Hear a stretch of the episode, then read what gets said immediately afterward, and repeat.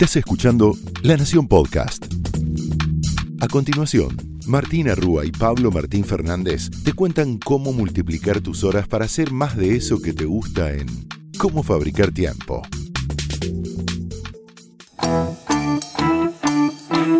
Bienvenidos a Cómo Fabricar Tiempo, donde te prometemos que si invertís estos 20 minutos vas a multiplicar tus horas para hacer más de eso que te gusta. Mi nombre es Martina Rúa.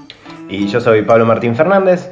Te recordamos que en el capítulo anterior hablamos de cómo lidiar con las pantallas, cómo hacer que esto de estar 10 horas frente a una pantalla no nos queme tanto la cabeza. Y bueno, ¿de qué vamos a hablar hoy, Martu? Bueno, hoy es el capítulo 8 de esta temporada tan especial. Te recordamos que tanto Pablo como yo estamos en nuestras casas, como muchos de ustedes que siguen escuchando esto. Entonces queremos hacer un repaso de los aprendizajes de la pandemia, aprendizajes relativos a modos de vivir, a modos de trabajar, a todo lo que fuimos recogiendo en todos estos capítulos eh, y que vamos investigando y también experimentando, porque como vos Fuimos aprendiendo distintas maneras de trabajar, de comunicarnos con nuestros seres queridos, de cuidar nuestra salud eh, en el trabajo remoto. Así que hoy vamos a compartir con vos los 10 aprendizajes de la pandemia para que lo puedas tener ahí cerquita cuando necesites una guía de, cómo organizarte y de cómo repensar este tiempo tan complejo. Sí, la idea, recuerden, hoy es, este es nuestro último episodio de la temporada, así que queremos que les sirva para para eso, para ordenarse y, por supuesto, como siempre, pueden volver a los capítulos anteriores cuando lo necesiten. Eh, ojalá, ojalá les sirva, ojalá los hayamos podido acompañar en este momento tan raro que también lo es para nosotros. ¿Empezamos, Martu? Así es. Una de las cosas que más nos está costando este tiempo, no sé a ustedes, pero esto va a título personal, Pablo, yo arranco el día con, mucha ansiedad, arranco el día con ansiedad porque hay que tomar más decisiones, hay, hay como una sobrecarga de información eh, que está un poco, ¿no? Es como una mochila con el que uno arranca los días. Entonces acá hay un tema relevante que fuimos investigando durante este tiempo con Pablo, consultando especialistas en toma de decisiones para entender cómo hacer con tanta información. Entonces acá, primer tema, sobrecarga de información y decisiones. Estamos tomando más decisiones que antes de la pandemia. Muchas veces son decisiones que tienen que ver con nuestra salud, por lo cual tienen una carga emocional muy alta. Y también estamos expuestos y en algunas momentos sobreexpuestos a información y fuentes. Entonces hay dos conceptos que hemos aprendido que ojalá los estés usando y pensando cuando te enfrentas a cada día, que es el de la ignorancia selectiva y que tengas en cuenta tu fatiga de decisiones para planificar. La ignorancia selectiva aprendimos que tiene que ver con una idea de ignorar de manera eh, propia, elegir a qué exponernos y a qué no. Por ejemplo, esto puede ser a cuánta información nos exponemos, a qué tipo de personas. Eh, también está demostrado que las personas negativas y su estrés impacta profundamente en nuestro estrés. Entonces hay que hacer una elección sobre dónde vamos a poner nuestra atención y nuestro tiempo. Y por otra parte, Pablo, esta manera de decidir, ¿cómo hago para decidir menos? Es otra cosa que podemos realmente planificar. Y uno puede eh, tomar menos decisiones eh, por ejemplo, planificando la semana, una vez más exponiéndose a menos fuentes informativas, eligiendo muy bien. Y otra de las ideas que nos decían los especialistas es, eh, cuando tenés una fatiga de decisiones, decidir menos. ¿Cómo hago para decidir menos? Por ejemplo, pensando un día cómo va a ser el menú de comida de la semana. Hacer una compra grande que no te haga, por ejemplo, tener que salir todos los días al almacén. Y adelantarte a tus emociones. Por supuesto que todas nuestras decisiones tienen una carga emotiva y eso está bien porque así somos las personas, somos seres emocionales, pero pensar escenarios futuros va a hacer que más adelante tengas menos ansiedad. ¿Cómo vas a actuar cuando pase determinada cosa? ¿Cómo vas a actuar si, por ejemplo, tenés que eh, alargar la cuarentena tres semanas más? Bueno, este tipo de decisiones, pensarlas antes de las emociones, hace que sea más liviana esta fatiga eh, que estamos teniendo por decisiones. Así que este es el punto uno que queremos compartir con vos. Sí, creo que todos estamos pasando por eso. Así que eh, te acompaño en el sentimiento, Marto. Eh, otra cosa que, creo que muchos vivimos, es este, esta idea que con Martu lo venimos hablando por suerte en las temporadas anteriores, esta idea de enfocarnos en algo que también nos haga bien, ¿no? O sea, sí. fuera de todas estas presiones y tema familia, tema amigos, laburo, cómo lo estamos llevando, es hacer algo que, y más en este contexto, idealmente que sea fuera de las pantallas. Eh, también lo hablamos en, en los capítulos anteriores, ahí le traemos un datito de color que eh, seguramente lo vieron eh, cuando fueron al supermercado, pero cuando empezó la cuarentena habían desaparecido las harinas, la, levadura en Argentina por lo menos. Pero también en otros países vieron un montón de gente haciendo pan de masa madre, focaccia, pizza. Bueno, eso era, seguramente las redes tuvieron algo que ver, pero era esta idea de poder concentrarse en algo que no tuviese que ver con la cuarentena, en poner justamente manos, manos en la masa y desconectarse. Eh, eso también se vio con, tuvieron muchísimo en algunos países las adopciones de, perros, de mascotas. Esta idea de, poder eh, enfocarse en, otra cosa también se ve por ahí. Un montón de gente llenó de planta su casa, se dedicó al jardín, que quizás durante mucho tiempo no pudo. Esta idea que, que también hemos visto en notas, por ejemplo, en New York Times, de poder enfocarse en algo que no tenga que ver con el trabajo, que no tenga que ver con la pandemia, como decía Martu, podemos estar informados, pero el minuto a minuto en general nos va a quemar la cabeza.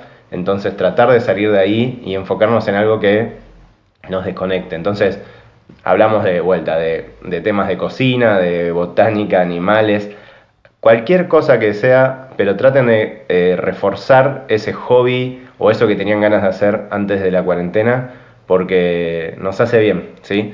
Y mm. eso, traten de, poder mantenerlo también en el tiempo, ojalá cuando, cuando termine esto.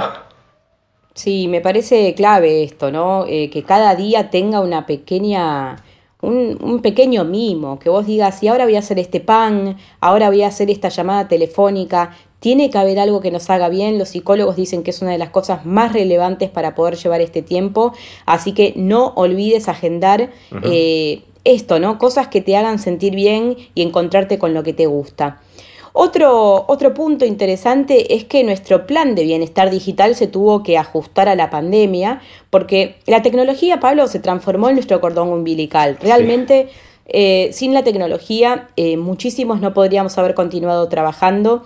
Eh, seguimos en contacto con nuestros seres queridos. Entonces, el tiempo de pantallas aumentó en muchos casos en más de un 30%, tanto en adultos como en niños, y hasta las asociaciones de, por ejemplo, de pediatría de los Estados Unidos y de Argentina cambiaron su enfoque y dijeron, miren, no nos enfoquemos tanto en el tiempo, sino en qué pasa a través de esas redes. Otro de los focos que eh, con cómo fabricar tiempo venimos trabajando hace mucho, pero ahora, en tiempo de pandemia, hubo un gran viraje hacia la calidad. ¿Qué es lo que estamos haciendo a través de las redes digitales?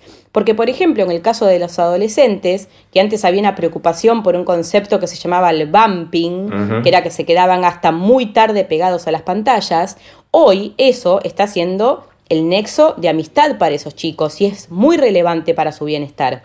Entonces, cambian los conceptos de bienestar digital, entonces tenemos que estar atentos a cómo seguir acompañando ya no tanto focalizando en el tiempo, que por supuesto sigue siendo importante, pero ojo porque hay muchos padres con culpa por la cantidad de tiempo que estamos y tiene más que ver con la calidad y con los contenidos que estamos consumiendo a través de esas pantallas.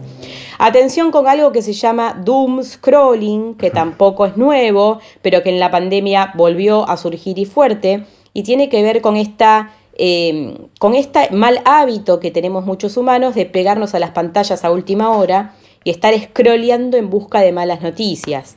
Eh, ¿Qué dicen las neurociencias? Que esto tiene que ver con nuestro ser primitivo, que los humanos buscamos el peligro para tratar de evitarlo y esto es algo que estuvimos haciendo por las noches y muchos lo hacemos lamentablemente, de seguir scrolleando en busca de cómo avanza la pandemia, cómo, eh, cuántos tests se hicieron. Y la verdad es que saber eso te, no te va a hacer descansar mejor.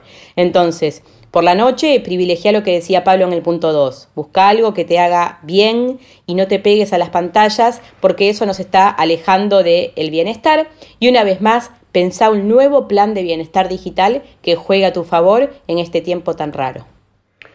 Sí, o sea, ahí volvemos a lo que también decíamos en temporadas anteriores. Traten de, como siempre, tener el celu un poco más lejos de la cama todo lo que puedan. Eh, es central para dormir mejor en cualquier situación y más ahora.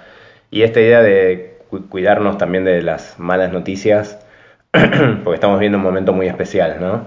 Em, cambiando de tema, otro de los aprendizajes, y que seguramente se lo cruzaron mucho, es esta idea de que al menos va a crecer el trabajo remoto, ¿no? O sea, posiblemente mucho de esto, de lo que estamos viviendo, eh, se, quede, ¿no? De alguna manera. Ahí los que están liderando, digamos, este cambio son las empresas tecnológicas, como suele pasar, en parte porque tienen mm. como una, digamos, un staff distribuido.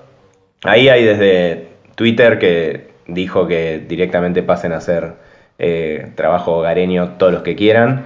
Eh, Microsoft también dijo algo parecido del tipo, hasta que estemos listos, eh, pueden seguir trabajando en sus casas. Facebook también pateó al 2021 todo lo que, todo lo que pudo.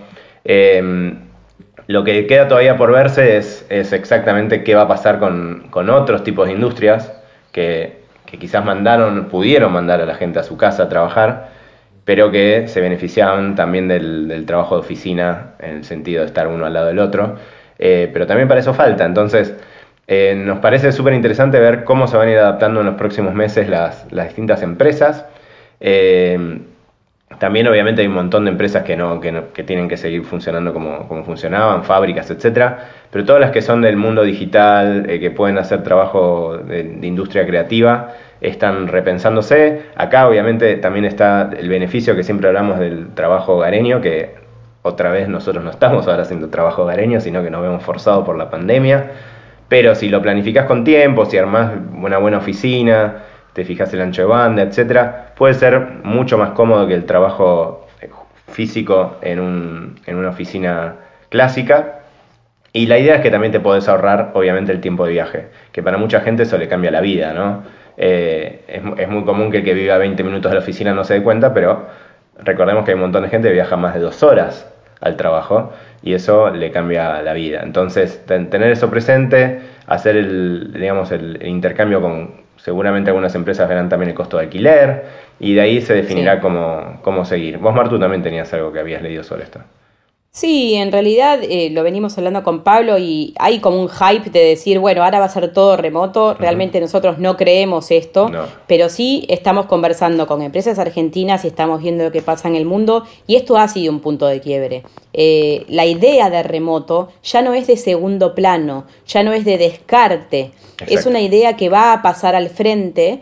Eh, en Estados Unidos se está hablando de cuatro de cada diez empresas no volviendo, los precios de las oficinas en Buenos Aires, por ejemplo, se han desplomado y todo eso es real, eso es real y va a marcar el paso de cómo van a ser los próximos años. Podemos pensar en este mediano plazo y está el impacto de qué van a hacer las empresas, pero también el que vas a hacer vos, el que estás escuchando. Vos te replanteaste un montón de cosas y seguramente vayas a hacer nuevos pedidos, ¿no? ¿Cómo va a ser este híbrido? ¿Cómo va a ser este híbrido de ir algunos días y otros días no ir? Así que me parece que vamos a, tener mucha información en lo que respecta a cómo vamos a trabajar de manera remota eh, eh, en los próximos capítulos, en las próximas temporadas de este podcast, porque hay mucho para aprender y en un ratito vamos a hablar de eso, ¿no? Porque la autonomía es clave para, poder lograrlo. Seguimos adelante con algunos de los principales aprendizajes de, en este tiempo de la pandemia.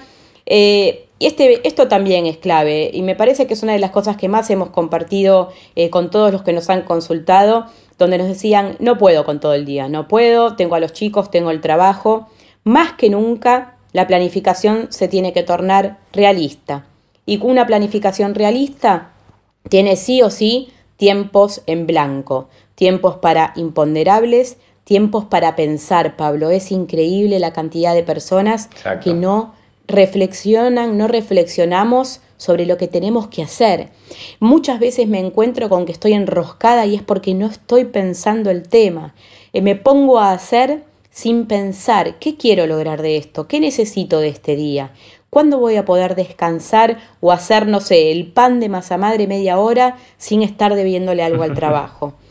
Más que nunca necesitamos planificar con tiempos en blanco. Entonces, cuando armes tu agenda de la semana, Recordá tener tiempos en blanco, tiempos en blanco para poder hacer un café y no tener que salir corriendo a la próxima reunión, tiempos en blanco para llegar a la próxima eh, reunión y no llegar tarde, o sea, acordate de agendar 10 minutos entre reuniones, acordate de agendar tiempo después del almuerzo para ordenar un poquito tu casa, todo eso es necesario para no deberle al día, así que tiempo en blanco para imponderables y tiempo para planificar lo que venga después de esta pandemia, ¿no? Necesitas eh, un espacio de reflexión sobre lo que estamos aprendiendo para ir proyectando qué es lo que viene después de esto.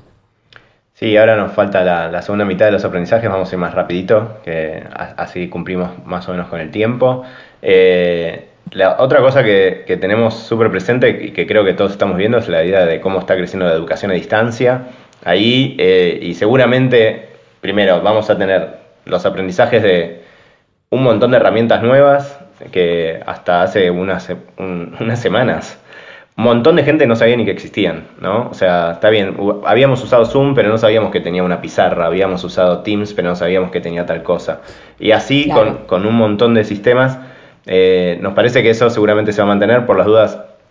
O sea, hay, hay, distintos datos, pero Pearson en, en Europa creció cuatro veces la cantidad de, de, acciones que tiene, que tiene en su plataforma. Es, es muy eh, importante el crecimiento que tuvo en el último tiempo. Google Classroom en, en Argentina, eh, digo, yo lo viví en mi familia que ni sabían que existía y ahora todos los chicos están usando Google Classroom. Entonces, eh, tenemos que ver que eso es lo que queda. Seguramente, igual que hablábamos antes con, con, con lo que es Home Office, no estamos haciendo una educación a distancia planificada, entonces ojalá podamos usar estos aprendizajes para poder planificar y quizás a futuro eh, que el e-learning no sea visto, como decía Martu recién, con el, como en el trabajo remoto, como una segunda opción. Como bueno, si, no, si no estoy presente, hago, hago e-learning. Me parece que eso también va a cambiar un poquito hacia adelante. Sin dudas, educación a distancia va a ser algo de lo que seguiremos aprendiendo y muchísimo. Otro hito ¿no? que marcó esta pandemia, nunca más me parece que la educación va a ser igual. Eh, así que sí, un tema para seguir de cerca. Muy ligado al tiempo de agendar eh, tiempos en blanco está también el de los rituales diarios. Creo que subestimábamos muchísimo antes de la pandemia este tema, Pablo, sobre, bueno, ¿es tan importante si hago eso todos los días a la misma hora? Mucha gente me ha dicho, bueno, me estás pidiendo que me ordene, hago lo que puedo. Miren, el hago lo que puedo sirve para el corto plazo, pero para el mediano y el largo necesitas tener rituales diarios. Los necesitas porque los hábitos nos ordenan, son ordenadores, esos hitos que vos vas alcanzando durante el día no son gratuitos. Vos realmente eh, tenés una recompensa de eh, física que te dice, che, pudiste con el día de hoy, asististe a la clase de gimnasia de las 7 de la tarde. Entonces, muchos dicen, el tiempo en la pandemia se desordena. De hecho, eh, muchos, se tenemos varias encuestas que demostraron que se desajustaron las comidas y las bebidas, se está bebiendo y comiendo más, y esto tiene que ver con una sensación de fin de semana permanente que hay en muchas casas, Ojo con esto porque es verdad que necesitamos tener rituales diarios, las personas necesitamos tener estos hitos eh, a los cuales asistir por día y te van a ordenar y te van a ayudar. Para mí tener todos los días gimnasia a las 7 de la tarde hace que me tenga que obligar a vestir con la ropa de gimnasia, a cumplir con eso y después hay una recompensa. Así que ojalá que puedas tener ese planificador pegado a la heladera y lo puedas repensar cada semana junto con los acuerdos de los que ya vamos a hablar. Eh, son dos herramientas que te van a ayudar mucho también a que estos días no se te desordenen tanto. Sí, ahí Martu recién hablaba de la importancia del ejercicio, como hacía ella para, para empezar a las, a 7 de la tarde. Eh, ahora vamos a hablarles de, otro aprendizaje importante que, tocamos un poco en, uno de los episodios, que es la ergonomía. ¿sí? Esta palabra rara que creo que a muchos nos sonaba medio distante en un momento, cómo, cómo, me, cómo me pongo a trabajar, cómo me ordeno, cómo tengo que estar en la silla, cuán, cuán derecho tengo que estar, dónde tiene que estar la compu, cómo veo el monitor, todo esto que parecía, no diría anecdótico porque era súper importante, pero en estos días en los cuales, además del trabajo, después tenemos los Zoom, después tenemos el, cumpleaños por Zoom, la charla con un amigo por Skype, se vuelve mucho más relevante y creo que muchos estamos aprendiendo la importancia de una buena silla, la importancia de la iluminación en el lugar en el que estás trabajando, de unos buenos auriculares. Todo eso creemos que van a ser algunos de los aprendizajes que también nos vamos a quedar para después, ¿sí? Y como, como decía Martu en su ejemplo, ¿no? Esta idea de, seguir haciendo ejercicio eh, es central. O sea, como, como decía, esta idea del fin de semana constante nos, nos va a pasar la factura en un momento. Entonces, cuando todo esto termine, eh, queremos seguir estando sanos. Y durante también, ¿no? ¿Qué pensás? Sin dudas, es, fundamental eh, el ejercicio físico, el cuidado, no, no, relegar médicos. Bueno, tenemos mucho realmente eh, para seguir aprendiendo y relativo a eso tenemos que eh, aprender sobre la autonomía, ¿no? Muchos, muchos por primera vez se dieron cuenta que el trabajo remoto no era simplemente prender Zoom, sino que se requieren hábitos y una manera de trabajar nueva. La palabra autonomía me parece que es una de las grandes palabras de la pandemia que seguramente van a marcar cómo trabajaremos después para muchos. Así que te, recomendamos que pienses esto, ¿no? Que uses este tiempo para repensar tu trabajo, eh, qué objetivos necesitas, qué conversaciones tenés que tener con tu familia y con el trabajo para poder avanzar. Y un tema que me parece también relevante es que pienses en tu marca más que nunca. Eh, hay muchos emprendedores que están resurgiendo y que están repensando qué van a hacer después de esto y hay que buscar una diferenciación. Usa tiempo de, este, de esta pandemia, de este tiempo de trabajo remoto, para pensar tus atributos únicos porque los vas a necesitar más que nunca. Sí, y como veníamos hablando, algo central que cruza todo lo que hablamos. Por eso lo dejamos para el final, final del episodio, final de temporada, final, ojalá, de todo este momento que estamos viviendo, que son los acuerdos, ¿no? O sea, si un aprendizaje creo que nos quedamos de esto es, sobre todo si vivís con alguien más, pero si no también los acuerdos con, tus compañeros de oficina, con tu jefe, con la gente de tu equipo, es qué vamos a hacer, cómo lo vamos a hacer, armarnos turnos, hacer, no hacer que las cosas pasen como de manera, eh, te vas topando con los problemas, sino tratar de, bueno, che, yo hoy de 11 a 12 voy a grabar el podcast, necesito tener la puerta cerrada, necesito un, ambiente tranquilo. Bueno, ah, vos tenés una clase de 12 a 1, ok, yo en ese momento me callo, trato de no tener ninguna reunión. Esas pequeñas cosas son súper relevantes, ¿no, Martu? Totalmente, Pablo, los acuerdos adentro de casa, los acuerdos con las personas de la oficina eh, son la clave, ¿no? Podés tener la tecnología, podés tener eh, los elementos que necesites, podés tener todo, pero sin los acuerdos no hay nada.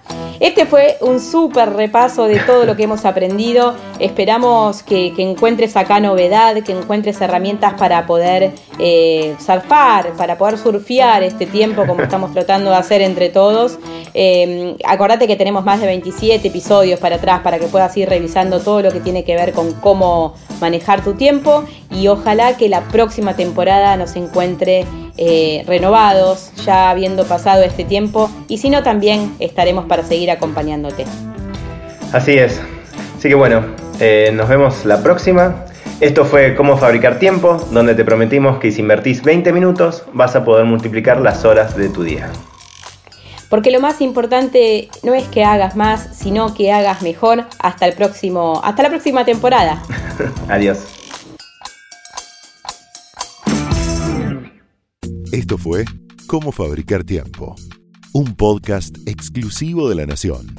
Escucha todos los programas de La Nación Podcast en www.lanacion.com.ar. Suscríbete para no perderte ningún episodio. Estamos en Spotify, Apple Podcast, Google Podcast y en tu reproductor de podcast favorito. Seguí escuchando La Nación Podcast.